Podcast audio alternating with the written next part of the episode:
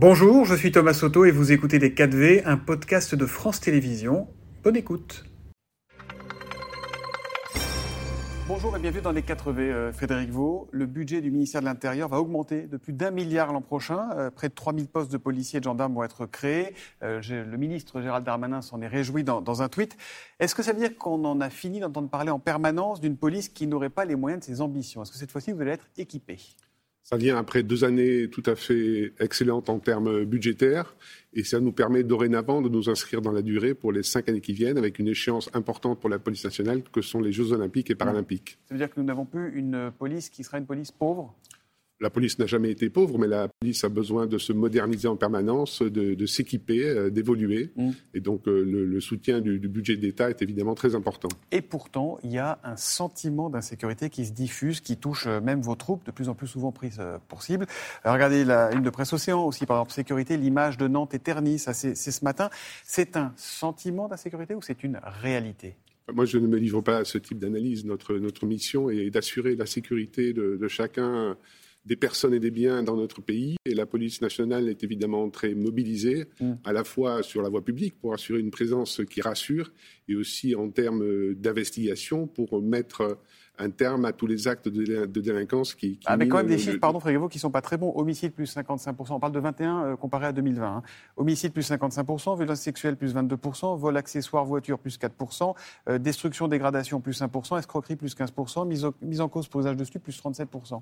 L'activité de la police est toujours aussi euh, intense face à ces phénomènes et les chiffres des années 2020 et 2021 sont particuliers puisqu'on a été aussi en période de crise sanitaire. si on voulait regarder les chiffres, voilà, si on voulait peut-être se baser davantage sur l'année 2019, nous ne nions pas la réalité de ces chiffres. C'est ce qui nous motive à agir encore euh, davantage et encore mieux euh, sur les territoires. Alors cette police, Frédéric Vaux, vous voulez la, réformer, la réorganiser. Il y a quelques jours, Gérald Darmanin a présenté un projet dit de départementalisation de la police nationale. Dites-moi si je me trompe, mais le principe, c'est que dans chaque département, tous les services de police, hein, la police judiciaire, la sécurité publique, la police aux frontières, euh, le renseignement, seront placés sous l'autorité d'un seul directeur départemental. Il y aura un directeur par département. C'est lui qui gérera en gros l'ensemble des troupes. C'est ça l'idée? Ça ne se résume pas qu'à ça. Ça part surtout du diagnostic que la police est organisée en tuyaux d'orgue, en silo. C'est un constat que nous faisons depuis des années, qui a été confirmé euh, par la Cour des comptes, euh, par des rapports euh, parlementaires. Et nous avons la volonté de décloisonner la police pour la rendre plus efficace, l'organiser par mission et aussi faire en sorte qu'elle soit coordonnée, pilotée à chaque échelon de, la zone de défense ou du département. Hmm. Alors ça provoque une grogne qui est totalement inédite euh, dans, les rangs de la police judiciaire, euh, dont les policiers seront mis dans, le pot commun, hein, si, on, si, on, peut dire. Euh, on n'aura plus le temps ni les moyens de traiter les affaires graves et complexes. Ça va revenir à dépecer la, la PJ. Qu'est-ce que vous leur répondez? C'est faux. Nous avons évidemment la volonté de, de, maintenir ce qui fonctionne bien, ce qui fait la preuve de son efficacité au quotidien. Nous ne renonçons pas à travailler à lutter contre la criminalité organisée et la délinquance spécialisée. Et moi, qui suis un ancien de la police judiciaire, qui est passé 30 années. Ces images, ça Hier, des policiers qui, sont, euh, qui tournent le dos, qui, barrent leur, euh, leur logo police judiciaire. C'est du jamais vu. Vous êtes un ancien de la police judiciaire, vous l'avez dit. ça ne vous intrigue pas quand même? Malheureusement, euh, il est arrivé dans, l'histoire que, les policiers manifestent leurs inquiétudes de différentes façons. J'y suis bien sûr euh, évidemment attentif. Je me déplace dans les zones de police judiciaire pour, pour les entendre. Mais je crois aussi qu'il faut que nous soyons à l'écoute de ce qu'expriment en termes d'attente les, les, Françaises et les Français mmh. pour leur euh, sécurité et que nous soyons en capacité d'amener le meilleur euh, service public de la sécurité pour d'abord pour les victimes, Évidemment, ça concerne notre organisation, mais l'organisation, nous ne la créerons pas pour nous-mêmes, nous la créerons pour apporter un bon service public de la sécurité. Alors, ce directeur départemental qui, chapeautera donc la police dans chaque département, il sera nommé par qui? Par le préfet, par vous par, euh, par le ministre de l'Intérieur euh, ou par délégation par le directeur général de la police nationale. La police nationale n'est pas une, entreprise euh, privée ou une activité libérale, c'est une évidemment une mission qui relève de l'autorité du, ministre de l'Intérieur et, tous les, chefs de police aujourd'hui sont nommés par le ministre de l'Intérieur. Mais est-ce que dans les faits, ce directeur départemental dépendra hiérarchiquement du préfet? Évidemment, puisque le préfet est le représentant de chacun des ministres du gouvernement dans les territoires. Je trouve assez injurieux à l'égard des préfets que de considérer que le fait d'être placé sous l'autorité d'un préfet serait une menace pour la démocratie ou pour les libertés. Parce que c'est ce que vous reproche ceux qui sont opposés à la, réforme, qui disent en fait ce lien hiérarchique il va poser problème parce que le préfet il dépend du politique et que là il dira à son directeur départemental bah, sur cette affaire tu mets du monde, sur cette affaire tu n'en mets pas. Et si on va au bout de ce raisonnement, euh, qui est une hypothèse, hein, on est bien d'accord, euh, il, pourra euh, étouffer certaines affaires, notamment des affaires politico-financières. Je ne peux pas admettre ce type d'argument. À Paris, les services de police, dont la police judiciaire, sont placés sous l'autorité du préfet de police. Mmh. Ça ne pose aucun problème. Moi-même, je suis placé sous l'autorité du, du, ministre de l'Intérieur. Ça ne pose aucun problème. Et donc, je ne vois pas en quoi le fait de placer un chef de police sous l'autorité du préfet de département serait un problème. Donc, on ne met pas l'arme dans les mains des politiques. On est d'accord? Mais non, mais les préfets ne sont, ne sont pas soumis à, aux politiques. Les, préfets sont soumis euh, à, la politique que conduit le, gouvernement.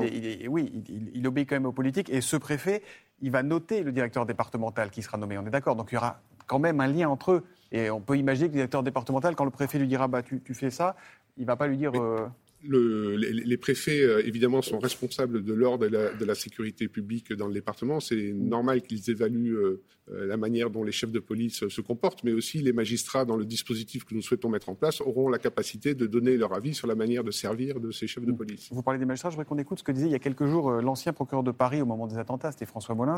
il est aujourd'hui procureur général près la Cour de cassation. On dit communément que c'est le premier magistrat de France. On écoute François Molins. Cette réforme est porteur d'un certain nombre de dangers. Euh, le premier, effectivement, c'est de détruire quelque chose qui fonctionne. Parce qu'aujourd'hui, les seuls services qui sont arrivés à garder la qualité dans les enquêtes, c'est la PJ. Qu'est-ce que vous répondez à François Molins? On a un truc qui marche, on va le casser. Non, c'est faux. Enfin, je, pense que euh, sans doute la manière dont les, propos du, procureur général par la Cour de cassation sont, restitués sont, parcellaires, euh, parce qu'ils me semblent un peu caricaturaux. Nous n'avons pas évidemment la volonté de détruire ce qui fonctionne. Au contraire, de nous appuyer sur ce qui fonctionne pour nous aider à remonter euh, là où nous euh, rencontrons des, difficultés. Mais regardez, ceux qui, parce que c'est un dispositif qui a déjà été expérimenté dans plusieurs départements. Ceux qui l'ont expérimenté disent ça marche pas très bien. Le Conseil national des barreaux, les avocats donc le critiquent. Les syndicats de magistrats le critiquent. Euh, la Conférence nationale des procureurs de la République le critique. Est-ce que la réforme, cette réforme va se faire telle qu'elle, quelles que soient toutes ces remarques, ces critiques et ces remontées? Euh, François Bollin, c'est pas non plus un, opposant euh, farouche de tout et voilà, c'est un magistrat sérieux prenons en compte évidemment toutes les, toutes les observations qui, sont faites, mais les retours que nous avons, nous, de, la manière dont les choses se passent en Outre-mer en particulier, et dans les territoires, dans les départements où nous l'expérimentons euh, en métropole, sont des retours plutôt positifs. Mais évidemment, il y aura des choses à corriger, et ce qui devra être corrigé. Donc le texte est amendable. Le, sera. Évidemment, le ministre de l'Intérieur l'a dit, le texte est amendable. Est-ce que, par exemple, en sortir la police judiciaire est une hypothèse? Finalement, dire, euh, vous, on vous laisse de côté, vous continuez à fonctionner euh, avec euh, une territorialité qui est, extra-départementale, parce que c'est vrai que les affaires, souvent, eh ben, elles commencent, le trafic de drogue, il va commencer en Espagne, il va se prolonger partout, ça va aller à Lille, ça va aller partout. Est-ce que sortir la PJ de cette réforme est une hypothèse ce matin? Non, puisque l'objectif que nous poursuivons avec cette réforme, c'est de sortir de cette logique de cloisonnement et de tuyaux d'orgue dans la police. Mmh. Il faut que tous les services se parlent, que tous les services travaillent ensemble pour être encore plus efficace. Hmm. ils veulent que vous les receviez, les policiers de la PJ. Ils ont même créé une association. Est-ce que vous allez le faire? Non, je ne vais pas le faire parce que nous avons euh, un système euh, hiérarchique dans la police nationale qui fait que je m'adresse aux chefs de service pour euh, porter la parole dans les services, que nous avons des organisations syndicales qui sont représentatives de ces personnels et donc qui tiennent leur légitimité du, du suffrage euh, universelle et donc il n'y a, pas de raison que je m'adresse euh, aux associations qui pourraient se constituer pour euh, finalement chaque problème qui serait identifié. Que vous dit Gérald Darmanin, ministre de l'Intérieur Il vous dit tiens bon, on lâchera rien C'est quoi la tonalité là ces jours-ci? Ben, Je ne vous dirai pas ce que me dit le, ministre de l'Intérieur, mais évidemment c'est un projet qui est porté euh, par le ministre de l'Intérieur que nous avons euh, l'intention de, mener jusqu'à son terme pour une raison simple, c'est que nous voulons un meilleur service public de la sécurité à destination de la population et des victimes. Mm. Après, il y a un million deux, je crois, d'enquêtes qui sont en souffrance dans, les, dans les, commissariats aujourd'hui parce que par manque de personnel, par manque de temps, c'est pas les. Il y a combien de personnes à la PJ Il y a 5000 personnes, non? C'est ça C'est quand même pas ces 5000 personnes qui vont régler ce million deux de, j'ai l'impression qu'on tire un peu une couverture qui est trop petite pour tout le monde. contribuent de manière euh, tout à fait significative. Aujourd'hui, les organisations criminelles, notamment d'origine étrangère, sont aussi euh, responsables d'une multitude de petits faits qui sont commis partout sur le territoire national.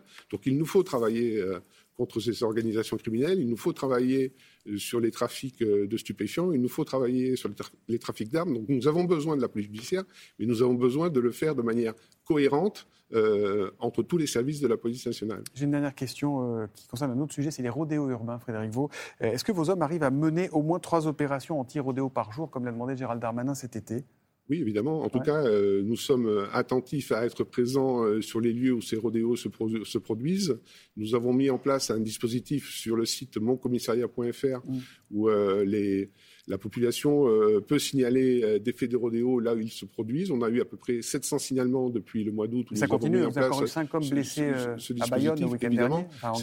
C'est un, phénomène assez saisonnier mais nous avons, euh, depuis euh, le début du mois de mai cette année, euh, saisi à peu près 2000 véhicules. Mmh. Donc au-delà des opérations de com, la police n'est pas impuissante face au rodéo?